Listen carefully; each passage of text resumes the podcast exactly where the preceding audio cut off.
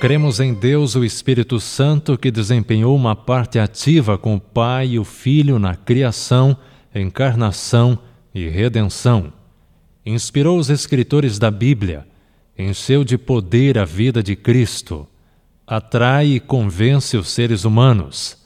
Os que se mostram sensíveis são renovados e transformados por Ele à imagem de Deus Enviado pelo Pai e pelo Filho para estar sempre com seus filhos, ele concede dons espirituais à Igreja.